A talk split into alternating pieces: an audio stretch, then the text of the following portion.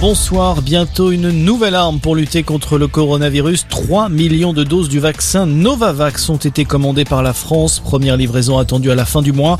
La particularité de ce produit développé aux États-Unis, il est basé sur une technologie beaucoup plus classique que celle de ses concurrents Pfizer et Moderna, ce qui pourrait convaincre les derniers réticents au vaccin.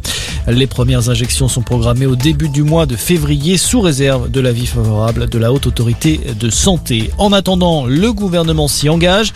Tous les enseignants recevront avant la fin du mois des masques chirurgicaux, annonce du Premier ministre Jean Castex. Insuffisant, répondent déjà les syndicats qui réclamaient de leur côté des FFP2, des modèles considérés comme plus protecteurs, mais réservés pour le moment au personnel soignant notamment. Le Haut Conseil de la Santé publique doit d'ailleurs se prononcer demain sur leur généralisation. Dans l'actualité également, la France appelle au calme au Kazakhstan. Paris demande à toutes les parties impliquées dans la crise de choisir la voie du dialogue. Sur place, les violences font rage. Euh, des dizaines de personnes ont été tuées par la police depuis dimanche dans des émeutes qui ont secoué la ville d'Almaty, la plus grande du pays.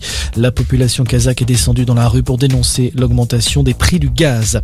Aux États-Unis, je ne laisserai personne mettre le couteau sous la gorge de la démocratie. Les mots forts ce soir de Joe Biden. Le président américain a pris la parole depuis depuis le Capitole à Washington un an, jour pour jour après l'assaut violent du bâtiment par les partisans de Donald Trump. Joe Biden qui a d'ailleurs accusé son prédécesseur d'avoir tenté d'empêcher un transfert pacifique du pouvoir. Réaction immédiate de Donald Trump. Joe Biden ne fait que détourner l'attention pour masquer qu'il a complètement échoué. Fin de citation.